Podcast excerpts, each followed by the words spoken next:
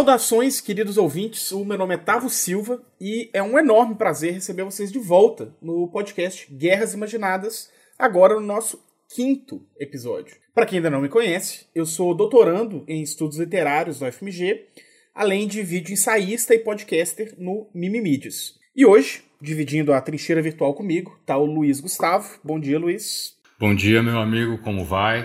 Uh, eu Luiz Gustavo Vieira eu tenho doutorado em literatura comparada pela UFMG e também mestrado em literatura inglesa pela mesma instituição. É, todas essas minhas atividades acadêmicas foram dedicadas à literatura de guerra, é, inclusive a minha monografia. É, basicamente, é, tanto esse, todo esse percurso de monografia, mestrado, doutorado, foi no intuito, na tentativa de desenvolver uma teoria de literatura de guerra, é, que espero eu tenha sido razoavelmente bem sucedida. É, e também sou um dos membros fundadores do NEG, do Núcleo de Estudos de Guerra e Literatura da UFMG. E estamos aqui para discutir a Guerra do Vietnã, que inclusive, como você bem lembrou há alguns momentos, eu inclusive dei uma disciplina junto com o professor Thomas Burns na graduação sobre literatura da Guerra do Vietnã. Vamos falar do Spike Lee. E a gente também está recebendo para esse papo uma convidada especialíssima, que é a Laura Batistucci. Bom dia, Laura. Oi, gente, bom dia. É... Enfim, eu sou a Laura Batistucci, sou formada em Letras pela UFMG, formei em 2016. É... Formei com um estudo, um TCC sobre literatura de guerra, digamos assim, sobre o 11 de setembro. E desde 2017 eu faço cinema e audiovisual na UF, é a Universidade Federal Fluminense. Já fiz muita crítica de cinema é, para o Fale de Cinema e para o Cinematório. Hoje eu trabalho com produção de cinema, basicamente, e também com preservação visual.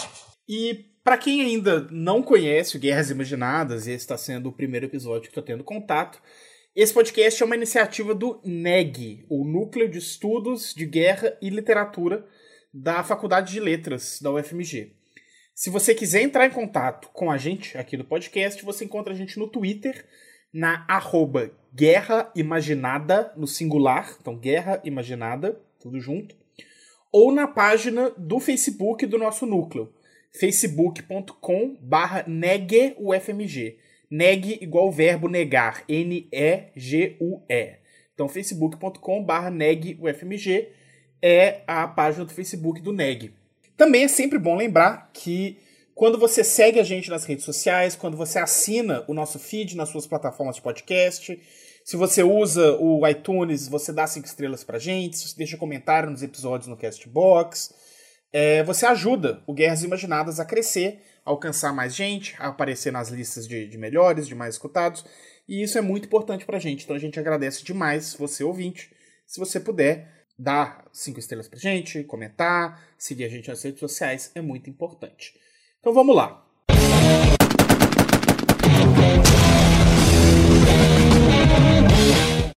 É no dia 12 de junho de 2020, o filme The Five Bloods, ou o Destacamento Blood aqui no Brasil, estreou na Netflix. Esse é o 23 longa-metragem do diretor Spike Lee, tirando os documentários que é um dos diretores mais importantes dos Estados Unidos hoje e muito famoso por ter filmes polêmicos e engajados, sempre críticos ao establishment racista estadunidense e ao supremacismo branco que impera no país. O destacamento Blood chega menos de dois anos depois do último filme do Spike Lee, Infiltrado na Clã, e esse filme inteiro foi filmado em quatro meses no Sudeste Asiático ao longo de 2019, entre março e junho de 2019. Destacamento Blood conta a história de quatro veteranos negros da Guerra do Vietnã, é, veteranos americanos, naturalmente, Paul, Otis, Eddie e Melvin, que décadas depois do final do conflito, já no ano de 2018, retornam para o país asiático com a suposta intenção de encontrar os restos mortais do quinto companheiro deles. Né? O filme no original chama The Five Bloods, porque eram cinco soldados negros que serviram junto no mesmo pelotão. Então eles vão recuperar os, os restos mortais desse quinto companheiro, que é o Storming Norman Holloway, que é uma forma, é uma espécie de líder militar e político desses quatro soldados, e que é morto em combate ainda durante a guerra. E embora a memória do Norman seja muito importante para esses quatro amigos, O motivo real que leva eles de volta para o Vietnã é outro. Durante a guerra, esses cinco Bloods foram responsáveis por entregar uma maleta cheia de barras de ouro para um vilarejo local, como uma forma de aliciar é, esses vietnamitas contra os guerrilheiros comunistas do norte, uma forma de suborno que o exército americano estava dando para esse vilarejo. O Norman decide que eles deveriam, ao invés de entregar o ouro, esconder e voltar depois para buscar e usar esse ouro para financiar a libertação negra nos Estados Unidos. E o Norman morre, a guerra acaba, esses quatro soldados voltam para os Estados Unidos, vivem suas vidas, até que uma eventualidade meteorológica em 2018 desenterra a cauda do helicóptero que os Bloods estavam quando eles foram derrubados com essa maleta de ouro. E aí os quatro companheiros, agora na terceira idade, resolvem fazer uma excursão pelas montanhas e florestas vietnamitas para recuperar os restos mortais de Norman e, principalmente, recuperar o ouro. O quarteto ele é acompanhado pelo Guia Vin, que é um filho de um veterano que combateu pelo ARVN, né, o exército do Vietnã do Sul, que era aliado aos Estados Unidos durante a guerra, e por David, que é o filho de Paul, que é um professor de estudos negros, Black Studies, que eles chamam, né? E como era de se esperar de um filme do Spike Lee, uma sucessão de eventos surreais, dramáticos, hilários e trágicos passa a se desenrolar a partir daí. O nosso objetivo hoje, gente, é falar principalmente sobre como a guerra do Vietnã é representada nesse filme e todas as discussões que isso levanta. Tem muito mais do que só a própria guerra para falar a respeito desse filme, e principalmente as discussões raciais que ele coloca. Então, obviamente, a gente vai pincelar algumas dessas coisas, não tem como falar desse filme sem falar disso. Mas esse não vai ser exatamente o nosso foco. A gente está mais preocupado na guerra, né? Em como ele reencena a guerra, enfim. Mas para quem tiver interesse, no YouTube teve um bate-papo rápido, mas bastante interessante, lá no canal do Omelete, em que o Marcelo Hessel conversou com o Load sobre Destacamento Blood e sobre como que esse filme dialoga com o momento da luta antirracista nos Estados Unidos hoje. Então, um vídeo muito interessante, é um vídeo curto. É... O link está na descrição desse episódio, então quem quiser pode conferir lá. E aí eu acho que esse é um bom ponto para a gente começar, né? Destacamento Blood é um filme sobre a guerra do Vietnã, é um filme sobre a experiência. Oi, claro. Tá, você me permite uma pergunta inicial antes da gente começar? Eu queria ouvir a sua opinião e da Laura. Claro. Por que você afirma que a busca pelo corpo, pelos restos do Norman, é a suposta razão para a viagem, quando na verdade eles de, estão em busca mais do ouro? Quer dizer, é, é, a busca pelo corpo do Norman seria uh, uma alegação tanto quanto hipócrita, porque na verdade eles querem a grana para ser bem é, sincero. O que te leva a pensar isso? Na verdade, eu, eu digo suposto porque é o motivo que eles alegam pro uhum. governo do Vietnã, né? E pro governo americano. Então, assim, eu acho que por suposto, talvez eu deveria dizer, na verdade, oficialmente. Nos autos, nos documentos, tá. eles são lá para recuperar os restos dele. O ouro são motivos ulteriores que eles não revelam para as autoridades, né? É que eles não Aí, podem assim, eu acho que isso é uma coisa que eles não podem revelar. Eu acho que a gente pode discutir, óbvio, eu acho que é uma das questões legais, assim, interessantes para falar sobre o filme. De fato, qual é o objetivo de cada um que tá ali e, uhum. e o quanto é, é, o quanto é o norma, o quanto é o ouro e o quanto são outras coisas, né? E aí a gente, enfim, acho que tem várias discussões sobre o próprio retorno à guerra, sobre é... E há um outro nível de hipocrisia aí, né? Porque o ficar com o dinheiro ou com o ouro é todo revestido de um discurso de justiça social, não é? Que seria para financiar o, o, o movimento negro, né? É, eu lembrei um pouco da Casa de Papel, né? Você vai roubar um bilhão de euros, mas é uma justiça social. Uhum. Entendi. Mas foi só uma digressão, porque eu achei que você. Eu acho que é um, é um discurso um pouco Robin Hood, né? Assim. É um pouco por aí, eu acho. Sim. Que não se sustenta, né? É, e, e, que causa fissura dentro do próprio grupo, né? Acho que a gente pode falar um pouco disso depois também, mas. Exatamente. Que é isso. E é muito legal como que isso aparece no filme, porque quando a gente vê as memórias do passado do Norman, né? Então, ele falando sobre a libertação negra nos anos 60 e usar aquele ouro é uma coisa. E aí, quando a gente vê 50 anos depois, essa galera voltando, peraí, peraí, libertação negra, eu sou negro, eu quero ser libertado também, esse dinheiro vem para mim e tal. Então tem toda uma questão de desilusão também enfim, acho que é, uhum. entra um pouco por isso, assim. Mas a ideia é essa, né? Que o motivo que eles declaram pro governo é que eles estão indo buscar o, os restos do colega deles. Mas aí o que eu tava achando que era legal da gente começar um pouco, principalmente para quem. É, bom, obviamente, gente, para quem tá ouvindo esse podcast, a gente não vai segurar a mão em spoilers. Então, se você quiser segurar, dá um pause agora, correr na Netflix e assistir o filme, é um bom momento, porque a gente vai falar sobre o filme todo, a gente não vai ficar aqui escondendo o final nem nada do tipo. Exatamente. É, mas se você assistiu o filme e talvez não conhece muito da Guerra do Vietnã, nunca não viu muitos outros filmes, é, sabe, tem uma ideia geral do que, que foi, de quem que eram né, os participantes, mas enfim, é, é tudo um pouco turvo na sua cabeça, uma mistura de paródias com, com filmes, com enfim, eu acho que seria legal um pouco falar sobre como a guerra em si aparece no filme. Porque esse é um filme que conta a experiência americana da guerra, mas ao mesmo tempo é um recorte que a gente não costuma ver na maior parte dessas narrativas. Que é justamente esse lado do soldado negro. E aí eu acho que é um pouco por aí que eu queria começar, né? O que nesse filme, quais aspectos chamam a atenção de vocês que vocês acham que ele se difere desse cânone, desse mito, é, do que a gente espera de uma narrativa fílmica da guerra do Vietnã narrada pelos americanos, né? O, o que, que esse filme traz, talvez não de novo, mas de diferente no, no sentido desse, desse olhar, né? Laura, por favor. Bom, eu acho que nesse sentido a questão racial é que se destaca principalmente, né? Nesse tipo de narrativa, é... bom, enfim, do, das narrativas de guerra relacionadas ao Vietnã e principalmente em filme, é, eu, sinceramente, não consigo lembrar de nenhuma que consiga é, incluir a questão racial na narrativa que não seja de uma forma coadjuvante, né? Aqui a questão racial é uma, uma questão que está no centro da narrativa.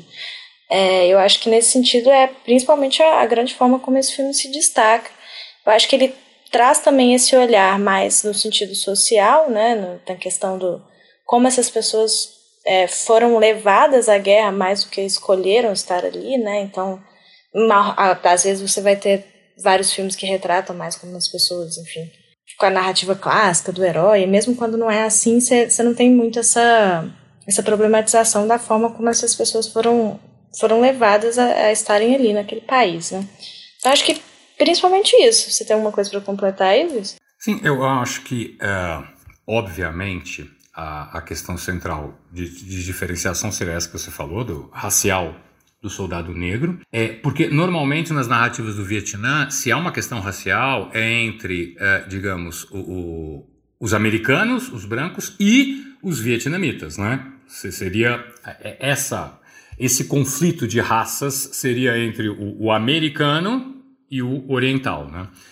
Mas é, com relação ao cânone, tem, tem alguns outros pontos que eu gostaria de chamar a atenção, porque o, filme não deixa de tocar na imagem que a gente tem da Guerra do Vietnã, é, até é, teve uma imagem, tem, tem uma imagem para mim muito icônica do filme, que é quando eles é, entram na selva, eles estão realmente indo sozinhos na selva para buscar o ouro. Tem um, um, uma imagem ampla, né? um, um é, como é que a gente diz, um, um plano sequência muito aberto, que aí para mim eu olhei aquilo e falei, gente, esse é o mito da Guerra do Vietnã. Tem a montanha ao fundo. E a música que toca nesse pedaço, né? É. Você lembra a música que toca esse pedaço, né? Você tá dizendo da Cavalgada das Valquírias? Não. É, porque depois, nesse né? momento.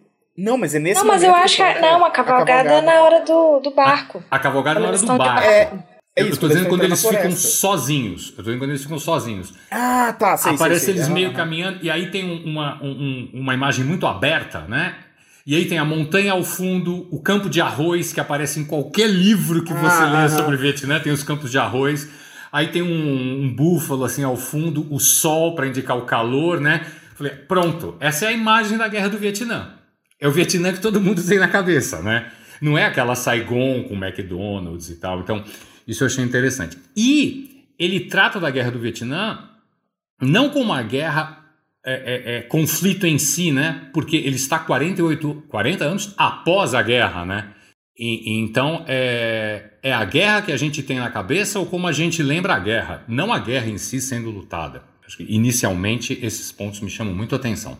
É, isso eu acho que eu, eu acho que talvez a gente vai querer até voltar um pouco nisso depois, que eu acho que é uma coisa muito legal, assim, que é, que é isso. A guerra ela é muito indireta. Não muito, mas ela é em, em grande medida indireta nesse filme, né? Uhum. É um filme mais sobre representações da guerra do que sobre a guerra em si. Um outro ponto essencial, né? Quer dizer, é a, a, a, além da questão racial, da questão dos negros, e essa outra questão racial do, do, do, do vietnamita, é aparecem personagens vietnamitas durante todo o filme, dando o seu ponto de vista sobre a guerra. A guerra não é a guerra do Vietnã, muitas vezes no filme, ela é a guerra americana. É assim como eles se referem à guerra. E, e era nisso que eu ia chegar, que eu achei um negócio, assim, que eu gostei muito do, do, do que, que o Spike Lee fez com o Vietnã e os vietnamitas nesse filme. Ah, é maravilhoso. Porque é um filme. É um filme que, obviamente, ele. E a gente também vai falar um pouco mais disso, mas ele presta tributo, assim, óbvio, explícito, intencional, desavergonhado a toda uma tradição de filmes do Vietnã, né? Uhum. Então, Platoon, Sim. Apocalipse Now, Duro de Matar, é, Duro de Matar, Duro de Nascido Matar, não, Matar, é, o Fullmetal Jacket, né? É lógico. Enfim, a, a gente tem... Nascido em 4 de julho. Na- é, todos esses filmes transbordam, né, o, o tempo todo. Aham. E, e como se o Spike Lee estivesse falando, sim, é, é- é um filme desses que eu tô fazendo. Só que ao mesmo. E, e aí ele pega, e acho que isso que você falou, da- dessa cena da, do, deles entrando na floresta, Luiz, eu acho que é muito pra estabelecer isso. Que, é, olha, esse é o Vietnã que vocês conhecem, o Vietnã das histórias. Nós estamos trabalhando aqui com o Vietnã das histórias. Então, tudo bem, esse espaço é familiar pra você, público americano que gosta de filme de guerra. Uhum. Só que aí ele vai e fala, mas tem partes dessa história que vocês não conhecem. E aí ele faz Ou- as coisas mais Ou interessantes essa que eu acho. história, essa história pode ser contada de outro jeito, tá? É, é, é, isso. Sim, isso. é isso aí. E aí o que, que eu acho muito doido? Porque eu, eu acho que o mecanismo que ele faz é a aproximação entre o soldado negro e o soldado vietnamita, do norte particularmente, né? Exatamente. O, do, do guerrilheiro. Uhum. Como se esses dois grupos estivessem em um campo e o soldado branco e o, e o exército americano e o governo americano e o establishment americano tivesse do outro. Que é uma retórica que foi utilizada muito pelo governo do Vietnã do Norte para como propaganda, né, como tática de propaganda, enfim. Mas e que aparece no filme o tempo inteiro com a radialista lá da rádio Hanoi, né, falando Black GI, né, então Sim, soldado falando, negro, é. seu país te abandona, não sei o que e tal. É, e tá, aí a partir disso, Mas o, o Spike Lee não se atém unicamente a isso, né? Ele complica isso um ponto a mais, Sim. né? É, não, é, é, e aí o que eu ia falar, é a primeira coisa, e- e tem duas coisas que eu acho muito interessantes que ele faz no começo do filme, a partir disso, que é, primeiro é a cena do brinde, que eu acho aquela cena maravilhosa, assim, é, eu acho ela legitimamente bonita, assim, de... Você tem os dois grupos de veteranos que se olham, se reconhecem. Eu achei que ia rolar um certo escracho por parte dos vietnamitas naquela hora, que eles iam falar alguma coisa, a legenda ia estar, tipo, esses americanos trouxas e tal, mas não, assim, é... É, eu senti até uma certa tensão ali, né? Tipo, eu acho que é que estabelece uma tensão, mas é uma tensão que logo, logo ele vai abandonar, assim. Eu acho isso interessante. É, e uma cena que eu achei maravilhosa, que é a, a segunda cena de combate de memória da guerra que aparece, que eles fazem uma emboscada pra pegar os vietnamitas. E aí os vietnamitas estão vindo pela floresta e eles estão escondidos, né? Os Bloods estão escondidos. E isso é uma coisa muito louca, porque eles estão conversando é, em vietnamita, Uhum. só que na Netflix você tem a legenda, né? E o Spike Lee fez questão de manter a legenda falando o que, que eles estão falando. Então não é. Porque às vezes tem muito isso nos filmes tradicionais da Guerra do Vietnã, a gente ouve o vietnamita falando, mas não tem legenda, a gente não sabe o que ele tá falando, a gente só. Né? É, ele tem voz, mas não tem sentido o que ele diz, né? é. Isso é muito comum, assim, eu, eu vejo em filmes, até pensando em filmes que colocam linguagem indígena, assim, eu acho maluco. O diretor acha que é suficiente você colocar a pessoa falando e não o que a pessoa tá falando. É. ah, alemão em filme da Segunda Guerra Mundial. Alemão em também, filme da Segunda é Guerra. uma coisa, Só é. em inglês tem sentido, gente. E aí, esses, esse cara, esse vietnamita, tá conversando com os outros, ele tá declamando uma poesia. Exato. E aí falando que essa poesia foi a namorada dele, é de um poeta que a namorada dele declamou pra ele quando ele tava saindo. Então é uma cena muito doce, muito bonita, e aí de repente eles são fuzilados pelos protagonistas do filme. Não, eles são chacinados a queima-roupa, né? É, e aí tem essa. ma- Mas então eu sinto que esse filme tem muito essa coisa de trazer a voz do vietnamita, que é sumida dessas narrativas americanas, e, e trazê-la muito nessa questão de: olha, esses, é, esses soldados negros aqui parecem estar muito mais próximos desses soldados vietnamitas aqui do que dos soldados brancos que sequer aparecem no filme. Não tem soldado branco no. ah, Assim, tem o cara do helicóptero que morre com dois minutos. Morre com dois de, minutos de tela. É, mas o, o, Spike Lee, ele não simplifica colocando os dois grupos, digamos, os vietnamitas e os negros de um lado e o establishment, o governo americano, os brancos do outro, como se os vietnamitas e os, e os, e os negros fossem vítimas, né? Tem uma, uma dessas cenas aí você citou, uma que mais me marcou, que eu achei brilhante e muito bem feita, é quando eles estão no barco, indo para a selva, e aí eles são um vendedor de galinha tenta vender umas galinhas para o Paul, que é uhum. talvez o personagem mais rico, né? E se segue uma discussão porque o vendedor insiste em vender a galinha. E aí o vendedor vietnamita fala para ele: "Pô, você matou o meu pai e a minha mãe". E aí o Paul responde: "Pô, esse vietnamita ele pode ter matado o Norman". Quer dizer, há também o conflito entre o vietnamita e o negro. Não existem só vítimas e não existem só perpetradores ou perpetradores, só... É. Exatamente. Sim, ele complica a questão da guerra em vários sentidos. Eu acho que nessa cena, especialmente, acho aí vem a questão que eu estudei mais em relação ao trauma, né? Da questão, enfim, da, da síndrome de estresse pós-traumático e tudo isso. Acho que aí vem a, o, o, meio que o gatilho, né?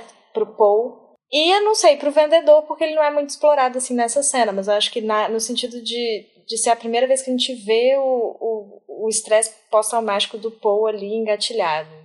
Eu acho que essa cena tem essa camada interessante também. Uhum.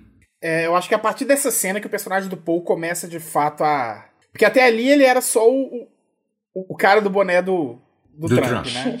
É, e meio, conser... isso, é, é... é, meio conservador, mal-humorado. É, né, isso. É. Mas assim, resume-se em o cara do boné do Trump. É, o cara do tipo boné assim, do Trump. É, é, E a partir dessa cena que eu acho que ele vira essa personagem, de fato, eu acho talvez a personagem mais rica do filme igual você falou, Luiz, é muito a partir desse, desse conflito com.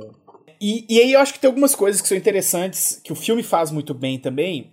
Ah, mas deixa eu só fazer uma consideração claro. a gente mudar de por favor, assunto. Por é, favor. Muitas pessoas que eu conheço e muitos críticos de cinema estão apontando que talvez ele tenha estereotipado os vietnamistas. Enfim, o que, que vocês acham em relação a isso? Eu discordo. Eu acho que ele estereotipou muito menos do que o Canonil faz. Eu conheço, para ser bem sincero, e esse obviamente é, é um, é, um, é um, buraco de formação, mas é também uma, uma triste realidade do mundo imperialista. Eu só li uma narrativa produzida por veteranos do Vietnã sobre a Guerra do Vietnã, é, que é um livro que chama The Sorrow of War. É, do né, Bao A Tristeza da Guerra, uhum. do Bao Ninh, é, uhum. que é um livro maravilhoso, maravilhoso.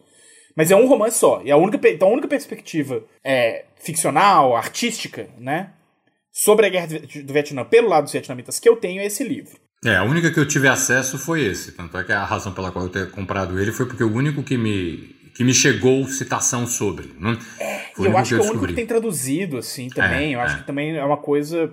Então é difícil a gente julgar o quão precisa é ou não essa representação, tendo pouco acesso à representação que os próprios vietnamitas fazem deles mesmos. E é um problema, né? Deveria ter mais tradução, pelo menos para o inglês dessas obras. Enfim, é um, é um é problema, né? Mas eu acho que o filme é Mas... é muito mais rico do que a estereotipação, né? Do que o estereótipo. Eu também né? acho. E, e eu, eu, acho que ele brinca. Eu acho que ele brinca com o estereótipo.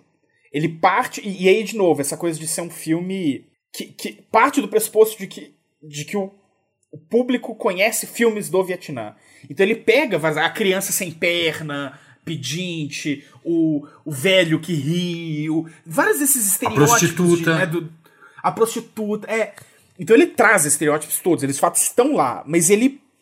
Eu acho que ele complexifica todos os estereótipos e, e, e joga nuances muito interessantes em todos eles, eu acho. Sim, porque a, a, prostituta, por exemplo, ganha um rosto, ganha um sentimento entre ela e o soldado negro, e ainda tem um filho dos dois, né? É, uma filha, né? Uma filha, exatamente. Eu falei o filho assim meio. É, então, é, fica uma figura mais interessante dessa prostituta. Não é só aquela jovem, né, de 20 anos, oriental, exótica, que o americano vai lá, paga e pronto, né? E, e também tem essa coisa de. Porque ela não é vítima, né? Não. Que você falou também. Tipo uhum. assim, ela é, ela fala: olha, eu fui excluída, eu tive filho com o inimigo. Ela tem um nome, ela chamava a filha dela de Barata, né? Exatamente, é. Por ser, por ser uma negra vietnamita, né? Ela era metade vietnamita, metade oriental, metade negra e tal. Mas a Estebel é uma mulher rica, mora, tipo, em uma mega cobertura na cidade de Minh, né, tem... E tem então conexões então meio é... escusas e legais, não é isso? Conhece é, gente que lava é... dinheiro. Então ela não é uma pop coitada também, né? É uma sobrevivente, né? Então eu acho que eu, eu acho que os estereótipos estão lá, mas eu não acho que eles são reforçados. Eu acho que pelo contrário, assim. O que, que você achou, Laura? É, eu concordo 100% com vocês. Eu acho que a questão do uso do estereótipo também vem numa num tom que eu acho que tem no filme inteiro, um tom meio de ironia, né? Um tom de olha, olha o que eu tô fazendo com a representação do Vietnã nos filmes, que é exatamente o que vocês estavam falando. É. Então acho que esse, esse tom de ironia entra, entra um pouco aí. Ao mesmo tempo, claro, eu acho que pode soar ofensivo. Eu, sinceramente, não vi nenhuma opinião de nenhum vietnamita sobre o filme ainda. Mas eu acho que, que nesse sentido, vendo aqui da, da minha. Enfim, do, do meu lugar aqui, eu acho que, que, que, não. Assim, um amigo meu até me fez a provocação: ah, mas se fosse com o Brasil, você ia gostar? Eu, eu simplesmente não consigo, sabe, entrar nesse, nesse tipo de provocação porque eu, eu, não é a mesma história, não é a mesma. É... Não, não tem como eu, eu pensar nisso, entendeu? Então eu acho que nesse sentido eu, eu gostei muito, principalmente em relação a isso. Assim, eu acho que ele comenta ironicamente outros filmes, né? Tanto é o uso da, da, da música da Cavalgada, dos Valkyries e tal, aquilo ali é um comentário. A Cavalgada merece um comentário. um comentário à parte. É um comentário é, não, à parte? Falar, vamos passar para isso então. É porque a ideia de um dos pontos é, é justamente falar sobre isso, sim. Que aí eu acho que, como a conversa já tá indo para lá, a gente pode pular. O que acontece, né? Tem uma discussão que a gente faz muito na área, né? E eu acho que talvez quem melhor sintetiza essa discussão é uma teórica que chama Margot Norris, que é uma teórica de literatura, de um modo geral, mas que também tem um livro sobre literatura de guerra que é muito importante, muito bom. Uhum. E ela fala sobre a natureza é, inescapavelmente intertextual das narrativas de guerra, né? Que toda narrativa de guerra, todo romance de guerra, poesia, filme, pintura, presta reverências, presta às vezes nem sempre reverência, presta irreverências também a narrativas de guerra produzidas antes, né? E aí, enfim, a gente vai ter exemplo qualquer filme de guerra que você pegar aí, se você parar para olhar, você vai ver que ele tem ecos de outros filmes, de livros, de, enfim. Veja só, Tavos, é, é, tão interessante essa situação que eu separei ela aqui, tá? Eu tô com ela aqui na minha frente, é a página 24 do livro Writing War in the 20th Century, que ela diz né, que a escrita da guerra, e a escrita tem que ser entendida de forma mais ampla, como uma representação, né? É um processo inevitavelmente intertextualizado, né? Obrigado a lidar com a sua própria tradição, né? E é exatamente isso. E eu acho que é muito legal como isso aparece no destacamento Blood, né? Porque ele é um filme extremamente intertextual, como qualquer filme de guerra, e é também, e aí acho que a Laura talvez pode até falar melhor que isso, um filme extremamente intertextual, como boa parte dos filmes do Spike Lee. Porque ele também é um cara que é muito versado em cinema, né, em história do cinema e em, né, então os filmes dele também são sempre muito recheados de uma bagagem histórica e teórica da, da própria arte, do, da própria mídia do cinema, né? E aí eu acho que isso combina. Sim, sim. Então esses dois, essas duas coisas, de um lado o Spike Lee, de outro o cinema de guerra, e juntam numa coisa só, e aí vira uma, uma bomba de, de, de, homenagens, de paródias, de referências, de pastiches, de colagens, de todo tipo, né? Sobre uma guerra que é definida. E isso é uma coisa que é muito importante pensar da Guerra do Vietnã, que ela é a primeira guerra hipermediatizada. É a primeira guerra que você tem cobertura de TV 24 horas, por, não 24 horas por dia, mas assim, todos os dias está na notícia, matérias vindas direto do front. É a primeira guerra da era do mass media, né? A Segunda Guerra Mundial, as, as pessoas deviam notícia no cinema, né? Então, pelo menos, pelo menos a Primeira Guerra estadunidense da era do mass media, né? Então ele é um filme, eu acho, isso é muito legal, que ele é um filme muito hipermediatizado. Ele é tanto um filme sobre o Vietnã, quanto ele é um filme sobre como representa-se o Vietnã, sobre as representações vietnãs, sobre os intertextos. E eu queria falar um pouco sobre isso, assim, de é, intertextos interessantes que vocês acharam, sejam visuais, sejam narrativos, sejam conceituais, e como que ele articula isso no filme, enfim. E eu acho que a gente pode começar então nesse exemplo da, da Marcha das Valquírias que você ia comentar, Luiz. Não, é porque eu achei aquilo é, é, uma, é uma referência muito explícita, muito óbvio, porque a cena, vamos, vamos até explicar, né? No, no, nesse filme clássico do, do Coppola, de 79, Apocalipse Sinal, né? Tem essa cena que ficou é, é, muito marcada, que é um ataque do exército americano com os helicópteros a uma vila vietnamita tocando a cavalgada das Valquírias, né? né? E, e... Pra quem não lembra, a Cavalcada ah. Valkyries é a. Essa foi ótima, né? Cantarolar. Eu, eu pensei nisso, mas eu falei, não, esse mico eu vou deixar pro Tavos. Enfim. É, é... Bom que você sabia que eu ia fazer isso. Mal, mal sabia eu que você ia fazer isso. É, e, e, e, no filme do Coppola é mostrado de uma maneira meio grandiosa, né? Meio. E, e, no, e no destacamento Blood, o Spike Lee faz isso de uma maneira genial, porque ele coloca aquele barquinho é, velho, andando devagarzinho num, num canal no rio apertadinho, com cinco, seis velho voltando. Sim. A, a, ele, ele, ele faz a referência retirando toda a grandiosidade, toda a magnitude, né? Mostrando todo o ridículo. Você, a, a música fica totalmente incongruente com a cena, né? Uhum. Sim, 100%. Acho que é interessante pensar nessa, nessa cena também. É, é, você falou dos velhos aqui, veio na minha cabeça isso que eu pensei.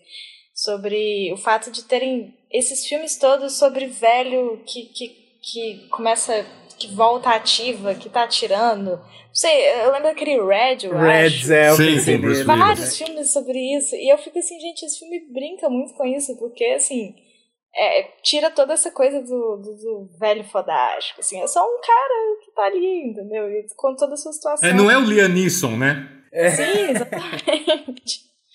com todos os seus problemas. E talvez aquele. O, o Paul, né? O, que seria mais o protagonista do filme, assim, eu acho que ele tem um pouco disso, né? Talvez ele carrega um pouco dessa iconografia, mas você vai vendo que isso vai sumindo ao, ao longo do filme, acho isso interessante.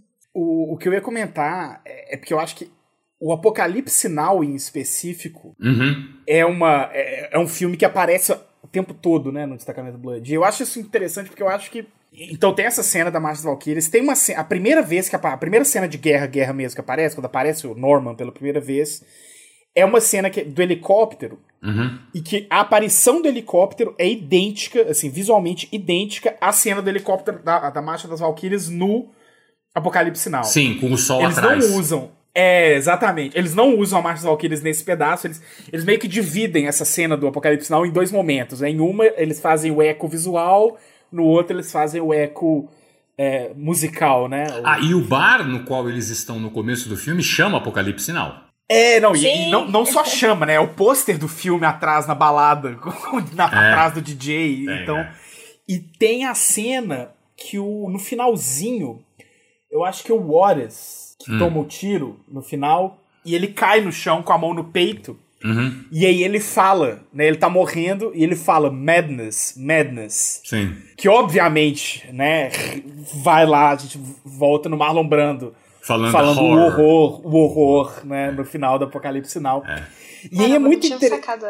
É, nossa, não, eu. E ele fala duas vezes, é muito. Enfim, eu acho que é muito. Deliber, me parece muito deliberado. E é muito louco ser justo com o Apocalipse Sinal, porque se por um lado, de fato, o Apocalipse Sinal é talvez. Talvez o filme mais famoso sobre a guerra do Vietnã, Pode ser. Ele é o filme sobre a Guerra do Vietnã menos sobre a Guerra do Vietnã de todos, né? Sim. Porque ele é uma adaptação de um pequeno romance ou de, um, de uma, novela, uma novela, né? Talvez. Chamado Coração da Escuridão, The Heart of Darkness, do Joseph Conrad, que é do final do século XIX e que não é sobre o Vietnã, até porque os Estados Unidos, o mundo anglófono não tinha nada a ver com a Indochina no final do século XIX. É uhum, sobre uhum, uhum. É, o colonialismo na África. Sim. E aí a história do Apocalipse Sinal, do cara que vai atrás de um, do comandante, Colonel. É, do, do coronel que ficou louco. Coronel, né? é. O coronel Kurtz que Isso, na verdade, é, é, essa história no, no, no, romance, originalmente, né, se dá com um. Com uma expedição colonial na África, e um cara que pega, transforma escravos em seguidores quase religiosos dele e tal, não sei o quê. Então, o filme do, do, do Coppola ele é uma, meio que uma transposição pro ambiente da Guerra do Vietnã. E aí, é muito interessante, porque quando esse filme do Coppola sai, obviamente, né, o grande o hipotexto que está ali é que a campanha americana no Vietnã nada mais é do que uma reedição do colonialismo europeu do século XIX, né? Esse sim, sim. o texto que ele está colocando ali. A referência. E aí é... eu sinto que, que quando o Spike Lee, de todos os filmes que ele vai pegar a referência, o que ele mais centra, seu Apocalipse Sinal, um, eu acho que chama atenção para esse aspecto opaco do filme do Spike Lee, no sentido que é um filme que se mostra como filme, uma mídia que se mostra como mídia, que ele não tenta te fazer. Ele não tenta passar uma imersão, Ele não tenta fazer parecer que, o, que a película não tá ali, pelo contrário, ele chama atenção para si mesmo o tempo todo. É, isso Eu acho um que ao filme. escolher o Apocalipse Sinal, é, primeiro causa esse efeito, porque é um filme que não tem. O Apocalipse Sinal não tem compromisso com a guerra em si, com a guerra do Vietnã em si, com historicidade, com factualidade, com. Não, ele tem compromisso com a adaptação do romance. E dois, o Spike Lee acaba também é, retomando essa discussão sobre o colonialismo da campanha, sobre o imperialismo estadunidense, né? Que é, de, obviamente, para essa discussão, para a discussão racial e política do filme, é central, assim. Então eu acho que eleger o Apocalipse Sinal como grande homenageado. Não, mas do- Otávio, do filme, eu, né? vejo, eu vejo uma outra coisa aí. Diga. E até é, se associa com aquilo que você falou quando o Watts está ferido e está morrendo e fala Madness, né? Para mim, o Apocalipse Sinal é o filme que melhor retrata a loucura da guerra. Ele foge dos aspectos históricos, não dando essa explicação de como a guerra aconteceu, mas o Apocalipse Sinal mostra quão alucinante e louca pode ser uma guerra, ou é uma guerra. E aí o Spike Lee eu acho que faz a referência nesse sentido. Por isso que o Watts também fala loucura, loucura, né? E todos os personagens vão ficando meio loucos durante o filme, não é? É, é, é, o Paul, principalmente, ele fala que ele ama o filho, depois ele não quer mais saber do filho, o- eles se matam por causa da grana, os vietnamitas querem a grana e tem traição, quer dizer, é, o Spike Lee eu acho que trabalha muito com essa quão a loucura que é suscitada pela guerra. E aí a loucura foi muito bem suscitada por Apocalipse Sinal, né? Eu, eu Eu vejo acho muito que a questão sentido. da grana também, né? A- Aí a guerra e a grana. Uhum. Por que, por que, que eles voltaram lá, né? Por conta da grana. Então, assim, é uma outra guerra. E é uma, uma guerra relacionada, como era a guerra do Vietnã, relacionada puramente a, enfim, motivos É, guerra é dinheiro. a, Ah. Sim, exatamente. Então acho que é, é essa é o questionamento, né? Eu acho que, que aparece também naquele personagem que morre com a com a granada, Uhum. ali mais ou menos no meio do filme, eu esqueci o nome dele. Enfim, é um dos, dos cinco, né, que morre ali na com a granada e ele fala logo antes, né, tipo, Aí ele morre com a mina, né? Que ele pisa na mina e a mina Isso. explode. É. Isso, isso, tudo. Enfim, e aí ele fala logo antes sobre isso. É, o dinheiro deixa as pessoas malucas, o dinheiro causa esse tipo de coisa, enfim. Tem E é o na- cara rico deles, né? Entre eles. É- é Sim, o que tem dinheiro. O rico É o quebrado, que né? tem, mas não tem. É, exatamente. É. Tem dívidas, mais É. dívidas do que dinheiro, assim. Mas ele conseguiu patrocinar a ida de todo mundo pra lá. Enfim, tudo isso é muito complexo, assim, porque você vai pensando como que, que é essa busca, essa caça ao tesouro, né, que o filme traz, é como uma guerra seria uma caça ao tesouro, no É. fundo, entendeu? Eu Acho que é. E o colonialismo volta, Tavos, e o colonialismo também é tratado, e eu achei muito legal isso da parte do Spike com o personagem francês, né? Sim, O aham. Jean Reno. Sim, sim. Porque o colonialismo no Vietnã começa com a França, né? E às vezes é esquecido isso, né? É, é, E tem um personagem francês lá que é um salafrário também, né? Mas... E, que ele tem uma fala maravilhosa, né? Que vocês americanos não tiveram muito mais sorte do Vietnã do que a gente, do que nós franceses. É, e, e permite também aquela discussão com o Paul sobre a Segunda Guerra Mundial, né? Uma, Que tem, é fabulosa. que é fabuloso. Pô, se não fosse a gente, os americanos, vocês estavam é, falando alemão até agora, comendo E, salsicha. e comendo Bratwurst. É, Bratwurst e tal. Mas tem também a francesa que desarma as minas, né? Que aí é o peso na consciência colonial, né? É, aham. Né? Então tem dois sim. personagens O peso- franceses. Branco, né? Na consciência branca, no geral, acho. Uhum. É, é- ela, é, ela é 100% incorporação da culpa branca no filme, né? Sim, abri mão de toda a minha grana, tô aqui pra ajudar a desarmar a mina e tal. Deixa eu pagar essa conta, né? É, é, É um pouco isso. É, um pouco isso. É.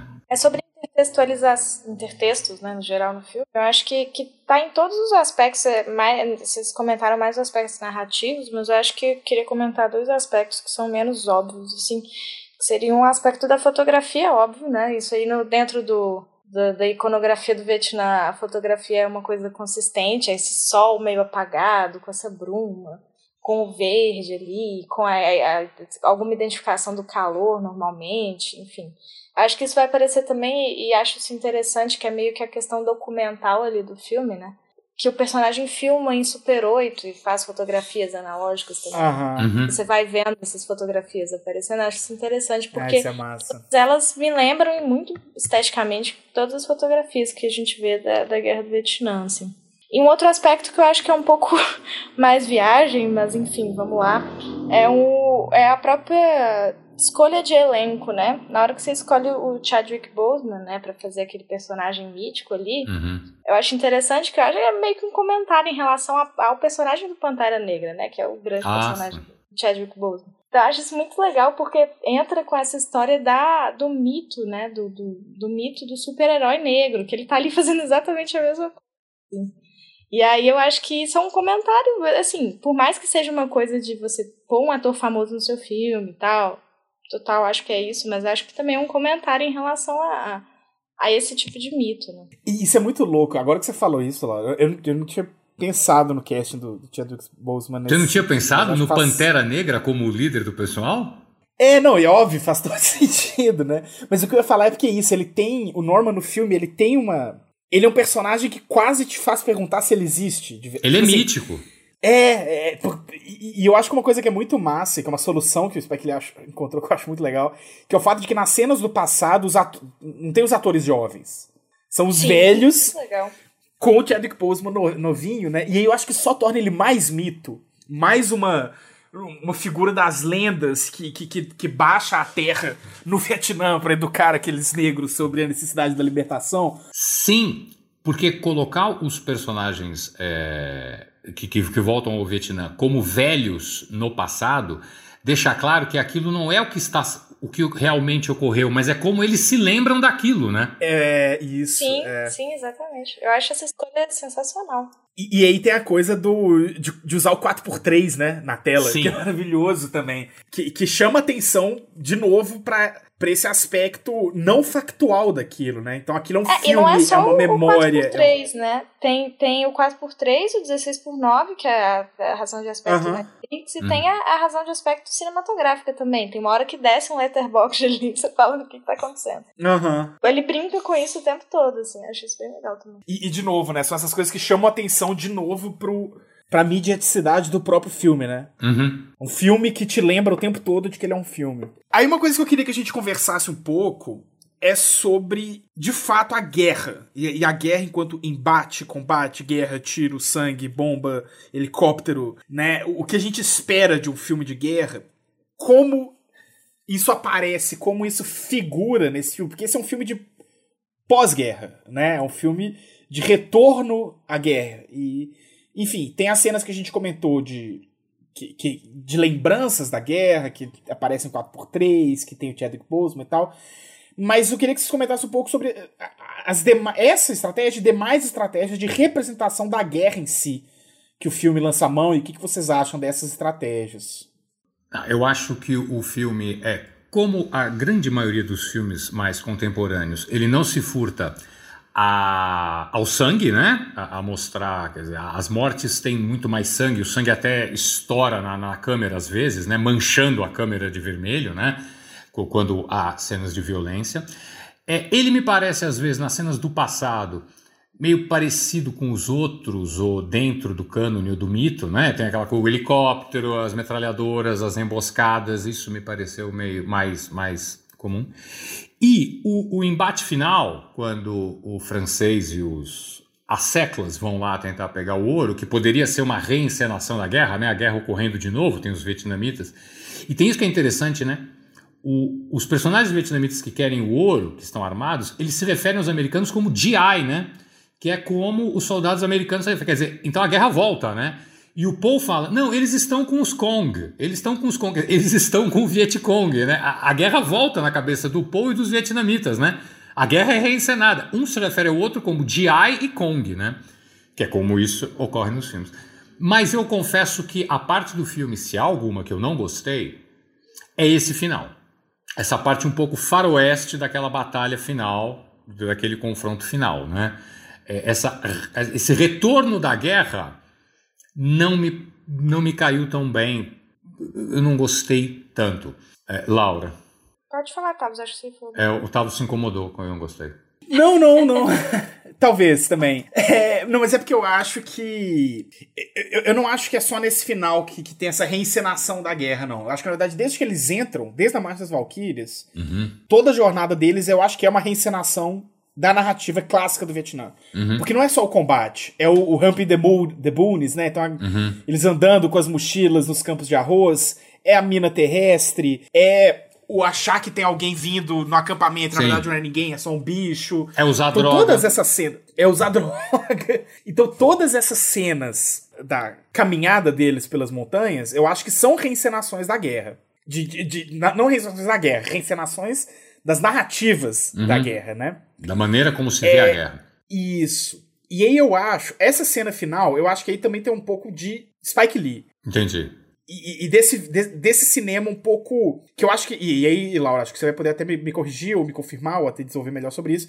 Mas que eu acho que é um pouco a tradição do Black Exploitation mesmo, né? Que é uma tradição do cinema negro estadunidense que é. é tem coisas de um, de um escracho desavergonhado. Então, uhum. de sangue, briga, virão, vilões heróis, frases de efeito. De um exagero, e, né? Sim, sim. É, e eu acho que assim. Eu acho que tá mais fresco na memória quem tá ouvinte aí que talvez tenha assistido, por exemplo, Infiltrado na Clã, né? Uhum. Que tem muito disso, né? Mas eu, de novo, acho que essa é uma coisa que chama a atenção do filme enquanto filme. Que, que, é o filme chamando a atenção pra sua, pra, pra sua própria mídia. E eu acho que no caso desse filme tem uma coisa. Eu acho quase honesto da parte do Spike Lee fazer isso, no sentido que existe aquela velha. Né, aquele velho truísmo sobre narrativas de guerra que a gente 100% das narrativas vão mencionar de alguma forma, que é, é impossível representar a guerra. Sim. A guerra é, é, é o irrepresentável. É, então, que você tenta representar todo o tempo, né? É, que você sempre tenta, você sempre fala, você sempre tenta, você sempre fala, etc, etc. E aí eu sinto que quando o Spike Lee, ele, ele um, escolhe as cenas de guerra em si, transformá-las em pastiches de grandes filmes do Vietnã. Uhum. Dois, quando resolve transformar essas cenas da caminhada em né, uma, uma, uma, grande paródia de um, de um filme do Vietnã. E três, faz essa cena final que, que né, enfim, reencena um combate com todas as partes. Um representando a França, um representando o vietnamita, outro representando. Né, então, é, eu sinto que ele tá falando o seguinte, olha, eu não tava lá, graças a Deus eu não estava lá. Tem um pessoal aqui me dando consultoria que estava lá, estou tendo consultoria com vários soldados negros e tentando saber a história. Estou tentando incluir o maior número de dados históricos que eu posso, mas não dá para representar. Eu não vou conseguir representar, então eu não vou tentar. Eu vou fazer o que eu sei fazer, que é cinema. Uhum, e, e, e, e, aí ele, eu sinto que ele abraça isso, fala, como não dá para representar, eu não vou tentar, então eu vou escrachar mesmo, eu vou fazer o que dá para se fazer. E aí eu sinto que ele tem muito sucesso com isso. Por isso que eu gosto dessa cena final. Eu acho que ela. Eu entendo a sua crítica, mas para mim eu acho que ela funciona muito bem, assim, nesse sentido, sabe? Eu aceito ela como ela é, assim. Eu, ela é parte de um cinema. Do cinema do Spike Lee, igual o Carlos falou, eu concordo 100%. Eu acho que aquilo ali é a forma como a, o, o filme dele se apresenta. O filme dele se apresenta como um filme da Netflix, enfim, lançado numa plataforma de massa, de streaming. Tudo isso eu acho que, que, que entra ali dentro do. Eu acho que tem Infiltrados na Clã. É, outro dia, uns dois dias atrás, eu vi o Faça a Coisa Certa, né? Que eu acho que é o, é o grande filme do Spike Lee, né? E é o filme mais representativo do estilo dele, assim. E, e pela época que ele foi feito, acho que ele tá muito dentro dessa, desse universo do Black Exploitation, né? Uhum. E o Black Exploitation nesse sentido, sexo, representação de, de violência, e esse filme segura muito bem a representação de violência, ou faz a coisa certa, até o final. Aí o final ele descaralha completamente. No caso do, desse filme, do, do, do, The Five Bloods, eu acho que, óbvio, como é um filme de guerra, a representação da violência tá do filme inteiro, né? Uhum. Ela tá dentro da lembrança dos personagens e tal, mas no final é, eu acho que é, é mais um clichê do, desse tipo de filme, né? Você ter aquele final bombástico, assim. No na Clã, eu lembro que tem uma cena assim, no final. E também vai ter essa cena do, do, do vamos gastar todo o dinheiro, todas as, arminhas de brinquedo que a gente comprou aqui, pra poder fazer a cena mais bombástica, assim, do final e terminar esse filme com aquela sensação do clímax fechado, entendeu? Mas eu, eu também, eu não sei se eu gosto do final desse filme, acho principalmente o final final, né, o pós-fácil do filme. Uma coisa meio besta, assim, da, de pra onde tá indo o dinheiro, assim, eu fico meio, ah... Mas, assim, é aquilo, é o statement que, que, que o Spike ele quer fazer, sabe? É, tem um, um aspecto da, da narrativa de guerra, da representação de guerra, que eu acho que eu poderia mencionar. E aí, é, porque eu falei no começo que eu fiz todos os meus estudos na direção, na, na tentativa de criar uma teoria de literatura de guerra, né? E é, tem um aspecto recorrente na narrativa de guerra que eu fiz na minha, que, que eu defendo na minha tese, que é a ideia do retorno que em grego é o nostos, porque eu inicio a minha tentativa de teoria de guerra com a Ilíada, né, o épico grego. E aí toda narrativa de guerra, de certa forma, há sempre a, a, o desejo, ela conta da vontade do, do soldado de voltar para casa, ou da tentativa do soldado de voltar para casa, quer dizer, o não morrer na guerra, né? No que se refere a essa teoria que eu tenho de literatura de guerra e o filme do Spike Lee, ele faz um movimento contrário, e isso eu achei muito interessante. O filme é um nostos reverso. O, o, os personagens têm que voltar ao Vietnã para poder dar conta das coisas. O Paul fala isso abertamente. Eu voltei ao Vietnã para confrontar os meus demônios. Porque normalmente... E ao mesmo ah, vai lá. É, não, eu ia falar, é porque ao mesmo tempo que eu lembro que você falou isso e eu tava reassistindo o filme ontem e eu pensei que tem esse nosso invertido que você menciona, mas também tem um Nostos clássico, que é o Nostos do Norman, né? Eles estão lá e o Norman é o Aquiles, né? Ele Sim. tem arete, ele é o guerreiro. Uhum. Ele tem uma habilidade. Ele é um guerreiro inverossivelmente de excelência. habilidoso, uhum. né? E ele não tem o Nostos. Ele tem o Cleos, pelo menos entre os quatro, ele é lembrado, ele vira essa figura mítica, então ele se torna. Ele ganha a glória. Então, só pra. Enfim, pra quem sabe, em casa não sabe, né? Na Ilíada tem essa escolha clássica do Aquiles, e é uma escolha que o Gustavo discutiu muito no mestrado e na, na, no doutorado dele. Que o Aquiles tem que escolher entre voltar vivo ou morrer na guerra e ser lembrado. resumo do resumo do resumo é isso. É, e aí eu sinto que o Norman, né, ele cumpre muito esse papel. E aí eles voltam para lá muito para tentar dar esse nossos para ele. Exatamente. né? Então, é. poder voltar. É... é. Ele volta para casa no final, ele tem que voltar, né? É. é. esse é um outro ponto do Nossos que eu não havia é, atentado, né? Do, do, do, retorno. O Norman tem que voltar, né? Mas o Norman recebe a glória, né? É, é. é no fim das contas, ele ganha os dois, assim, em alguma medida os dois, né? Sim, porque ele é lembrado e, e, voltou, mas voltou morto, né? Quer dizer, é. é, é mas ele tem que morrer também para ter a glória, uma coisa parecida com o Aquiles, né? Uhum. Vivo não tem glória. Não tem jeito. É, e para terminar, gente, o, um último ponto que eu queria que a gente conversasse um pouco é o que eu chamei aqui no roteiro, mas talvez não seja exatamente isso que eu queira dizer. Das funções do filme. Porque na verdade tem. Enfim, tem esse texto também que a gente trabalha muito, o Luiz Gustavo que me apresentou ele, que chama As Funções da Literatura de Guerra, né? The Functions of War Literature, uma uhum. estudiosa que chama Catherine Brosman, que ela vai tentar meio que criar uma tipologia para narrativas de guerra, em que cada uma delas cumpriria um ou mais papéis diferentes, né? Então, um é um papel estético, que é ser uma narrativa, então ser uma obra ficcional, uma obra, uma obra de arte, para esse papel. Tem o que ela chama da função é, moral, que é encorajar pessoas a ir à guerra, criar um sentimento né, de, de de propensão à guerra, de jovens e homens, não sei o quê. A função social, que é alertar contra os males da guerra e mostrar que a guerra é ruim, que a guerra destrói pessoas e que a guerra é sangrenta, não sei o quê. E a função psicológica, que é aquela do de espiar um trauma, de lidar com os demônios do próprio passado e de discutir o testemunho, etc, etc. É, e eu sinto que esse filme ele tem uma função que talvez estaria dentro da questão da função social, mas eu não sei se é exatamente isso. E que eu acho interessante, que eu acho que é uma coisa, de novo, da obra do Spike Lee em geral, mas que eu acho particularmente interessante como surge nesse filme, que é um aspecto, de certa forma, didático. Uhum. E é daquilo que a gente estava comentando no começo do episódio, que é você conhece essa história, mas você não conhece ela direito, deixa eu contar o que você não sabe dela, ou as partes dela que nunca te contaram. E eu sinto que ele faz isso com o Vietnã, mas ele parte disso para fazer, para contar uma história americana contra pelo. Né? Então, uma história americana contada pelo lado negro. E aí, no filme, vai ter um recurso que eu acho muito legal e que, de novo, chama atenção pra hipermediaticidade do filme, não sei o quê, que são os slides, né? O filme entre slides e frames parados, a foto de alguém com o nome, quando nasceu e quando morreu, e que são sempre heróis da história negra americana, né? Então fala do... do é um dos primeiros que aparece é o Crispus Ericus, né? Que é o... No, no mito, né? É, ele é o, a primeira vítima da Guerra Civil Americana, que é um cara negro, né? E, enfim, e aí várias dessas figuras. O filme, inclusive, tem momentos que os personagens falam, eles falam estatísticas, né? 11% Isso, da população é. negra, da população americana é negra, mais 30% dos soldados eram negros, né? É, isso é mostrado, às vezes, muito didaticamente. Isso. E, e aí, ô Laura, você estava falando desse final, que é um pouco piegas, né? Piegas, é, é e que aí tem, né, o pessoal lá no Black Lives Matter recebendo dinheiro da doação do, do cara que era mais rico, e tem. Então, tem essa coisa, né? E eu pensei também que é um pouco. É um pouco coisa do Spike Lee também, isso, né? Porque eu acho que ele tem um cinema que é militante do jeito assim, do jeito que o estereótipo acha que é a arte militante, sabe? Ele é ele é militante como, sei lá, o Rage Against the Machine, é, é desavergonhado, é explícito, é. Sabe, ele não pede desculpas, ele não tenta, né? É, e que pode ser bom ou ruim, eu acho que isso pode ter problemas. Sim. Eu acho que, que, enfim, não é, não é inequ... Esse conceito de guerra imoral, né? Porque, enfim, a guerra do Vietnã sendo a grande guerra imoral. É, eu... Acho isso interessante também. É, é, pois é, não, e aí eu acho que isso. Sim, sim. E, e talvez isso faz o final do filme menos piegas para mim.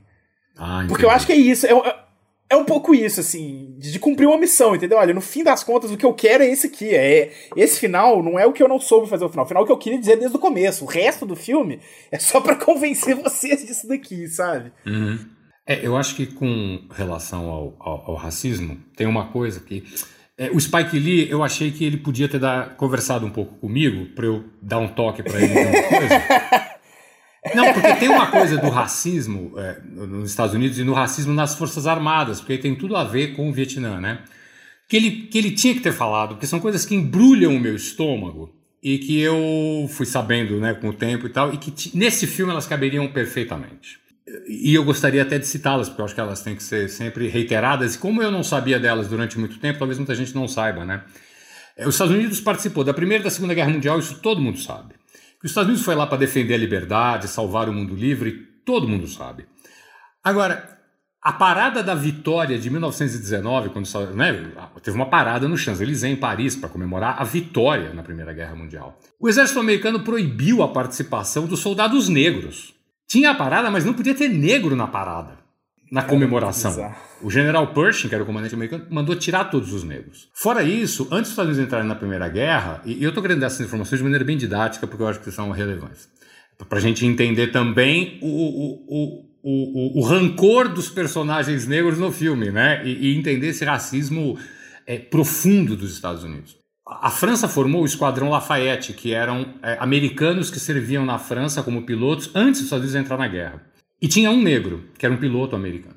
Quando os Estados Unidos entraram na guerra, esses americanos foram para o exército americano, para uma formação da Força Aérea Americana. O negro foi rejeitado.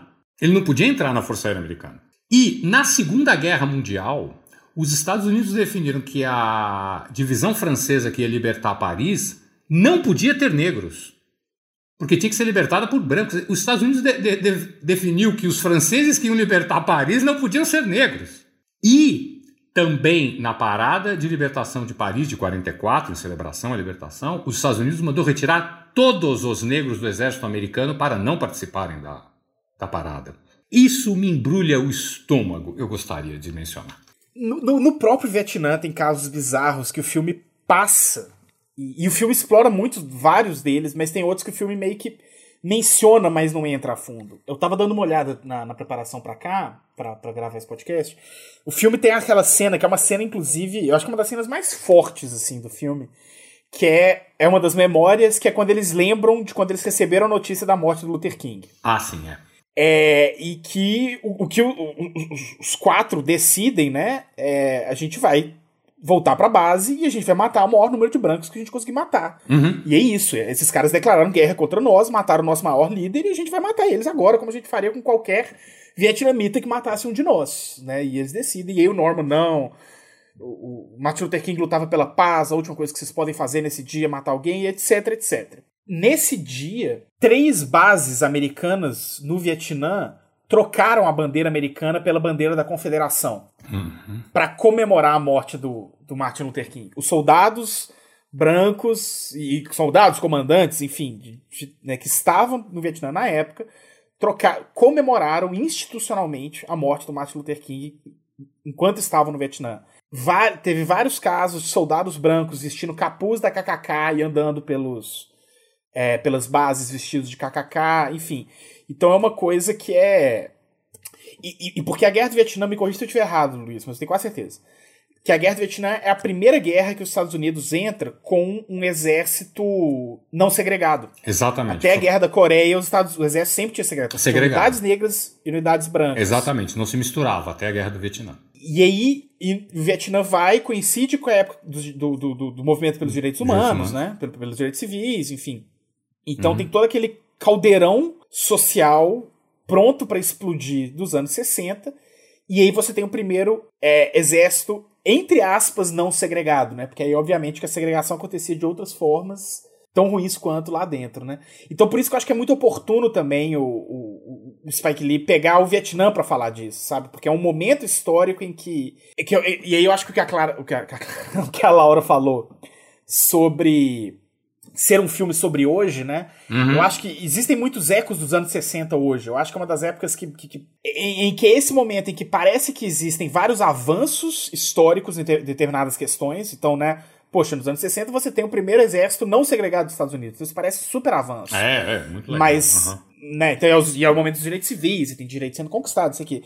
Mas ao mesmo tempo é quando Martin é. Luther King é assassinado, é quando Malcolm X é assassinado, é quando. Enfim, né? E aí é um momento muito parecido com hoje, que, que, que existe, né, às vezes, uma noção de que conquistas foram feitas nos últimos 10, 15 anos e que as coisas estão melhorando. E mas ao mesmo ficha. tempo, quando. É, quando um esgoto transborda, se mostra uhum. que, enfim, ainda está na mesma situação há 100, 200, 300 anos. Então eu acho que é um paralelo histórico muito legal que o Spike Lee consegue tratar também por esse. É, por, por essa relação de, de, de como que, que. É, exatamente. É. É, o personagem do, do, do Delroy Lindo, o Paul, tem uma frase que resume isso muito bem, né? Que ele fala, né? A gente lutou numa guerra imoral que não era nossa, por direitos que nós não tínhamos. Né? É, é, é, é isso, é isso. Apesar de todas serem, né? Mas tudo bem. Essa talvez um pouco mais. É, mas, mas ela não tem. Ela não tem. O discurso, o, o mito dela é o mito da guerra imoral, né? Exatamente. Que é, questão, é, é, é. é, uma guerra sem justiça. Exatamente. A Segunda Guerra tem uma justificativa moral, né? Dentro do discurso dela. É, é, é uma, o que o, que o, Samuel, o Samuel Hines chama de certeza da superioridade da, da autoridade moral. Exatamente. É. Pessoal, eu acho que a gente pode ir deixando a discussão do filme por aqui. Acho que rendeu bem. Eu acho que então a nossa discussão sobre o destacamento Blood fica por aqui. Se você ainda não assistiu o filme, você já ouviu os principais spoilers, mas ainda assim vale muito a pena assistir. Então corre lá, tem na Netflix e provavelmente vai ficar lá por muito tempo, porque ele é o filme original da Netflix. Ele estreou diretamente por lá, então provavelmente ele não vai sair de lá tão cedo. Vale muito a pena assistir. Bom, eu acho que a nossa conversa vai ficando por aqui. Vamos então para os nossos finalmente.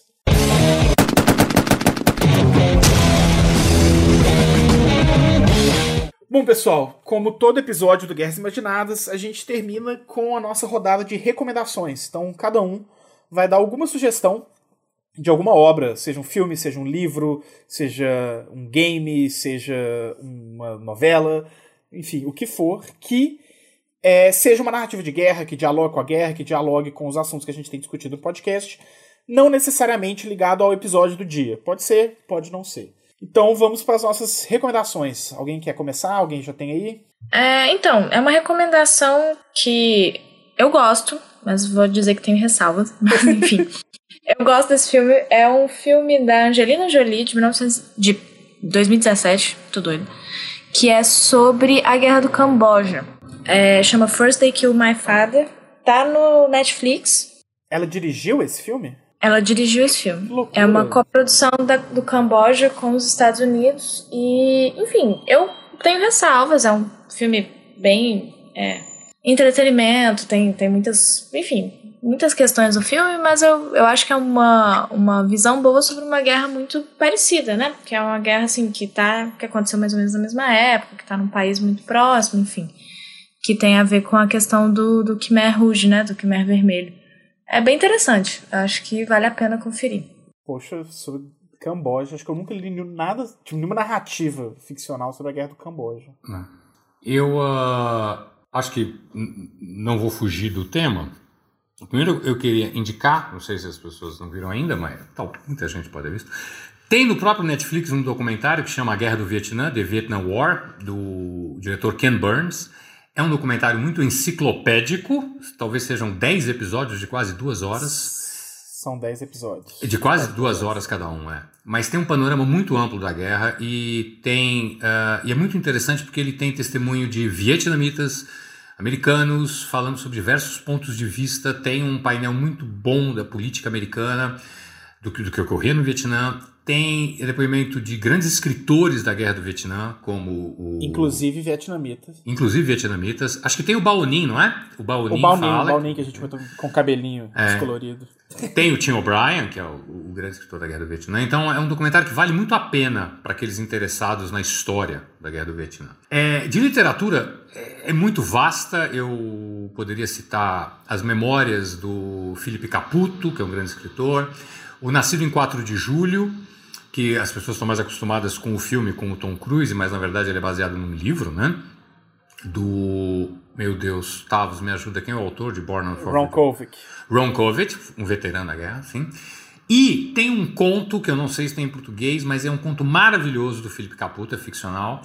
In the Forest of the Laughing Elephant, na floresta do elefante que ri, né? Que é a história de um tigre gigantesco, monstruoso, que come soldados americanos. É, o conto é maravilhoso. Quem tiver acesso, leia. Quem quiser entrar em contato conosco para eu dar mais dicas e dizer onde encontro o conto ou até enviar um PDF, eu estou a toda disposição. É isso. É, então, pessoal, a minha sugestão vai ser um pouco diferente hoje. Eu percebi que a gente nunca sugeriu música no podcast. Ah. Então, eu resolvi sugerir um disco de 2011, se eu não me engano, ou de 2013 é da PJ Harvey, que é essa artista de pós-punk, enfim. É, que eu conheço muito pouco da obra dela, na verdade, mas esse disco me recomendaram quando eu estava fazendo minha monografia, porque eu falei que eu estudava literatura de guerra, falaram, ah, ouve esse disco. E é um disco excelente, se chama Let England Shake, que é um disco conceitual sobre a Primeira Guerra Mundial, e particularmente sobre a Inglaterra na Primeira Guerra Mundial, e mais especificamente sobre a campanha de Galípoli, e que a cidade de onde P.J. Harvey nasceu tinham vários veteranos que, que de Galípoli, enfim, então tem toda uma, uma, história pessoal dela também. E esse disco, ele saiu com uma série de de clipes, né, um videoclipe para cada música que fazem meio que um pequeno filme de média metragem é, do fotógrafo. Ai, que eu esqueci o nome. Enfim, é um fotógrafo que um fotógrafo de guerra que tem uma série de ensaios sobre a guerra do Afeganistão chamada a Darkness Visible. E aí esse fotógrafo juntou com a PJ Harvey para fazer essa série de, de, de, videoclipes. E que esses videoclipes, eles juntam a música da PJ Harvey sobre a Primeira Guerra Mundial com cenas da Inglaterra contemporânea, com recortes do trabalho de fotografia no Afeganistão desse fotógrafo. Então existe meio que uma sobreposição entre a Primeira Guerra Mundial e, a, e, a, e particularmente a campanha de Galípoli e a, a Guerra do Vietnã, que, e a Guerra do Vietnã, e a, a uhum. guerra do Afeganistão, que é muito interessante, assim. Então, e aí diz que é muito legal de ouvir, as letras são, são legais. Então, minha recomendação é, é essa: o Let England Shake, da PJ Harvey, o disco, e os videoclips que acompanham. E eu acho que a gente vai ficando por aqui. Laura, muito obrigado. Se você quiser fazer um jabá de qualquer coisa sua aí, e enfim. Não, não, só queria agradecer mesmo é, o convite Tô gostando muito do podcast, acho que foi uma ideia muito interessante e espero que vocês continuem fazendo aí. Agradecer também o Luiz, muito obrigado, que acho que foi um podcast bem legal. Luiz, muito obrigado por mais uma vez me acompanhar nessa na gravação do podcast e provavelmente ainda terão algumas pela frente. Inclusive estão querendo falar mais de Vietnã depois, né? Então se você quiser, você ouvinte, quiser ouvir mais sobre Vietnã, fala pra gente que a gente tem várias coisas para falar. Então, Luiz, muito obrigado. Ah, obrigado a você, Tavos. Um grande abraço, Laura. Foi um prazer imenso. É, sim, vamos é, fazer outro sobre o Vietnã. Não falamos nem da música do filme, nós temos que fazer um só sobre música do Vietnã. E depois um só sobre literatura. Os ouvintes podem sugerir. É sempre um prazer. Foi ótimo.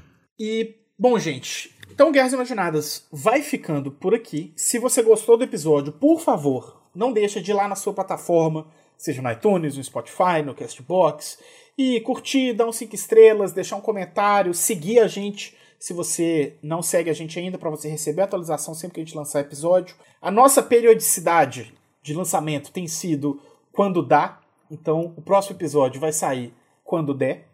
Então não deixe de seguir a gente para você saber quando esse você ficar sabendo quando esse episódio sair.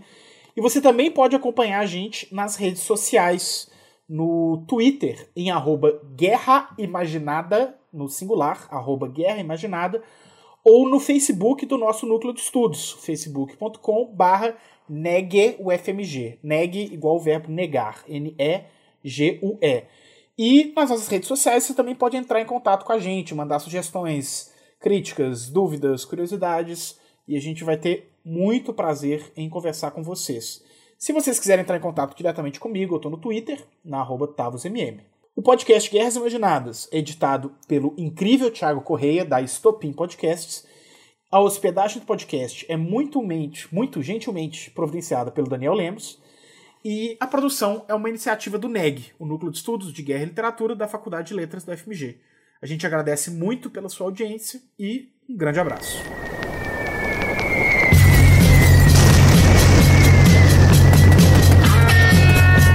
fight on the beaches. We shall fight on the landing grounds.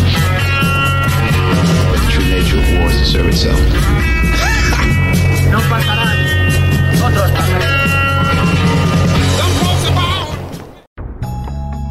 Este podcast foi editado por estopimpodcasts.com.br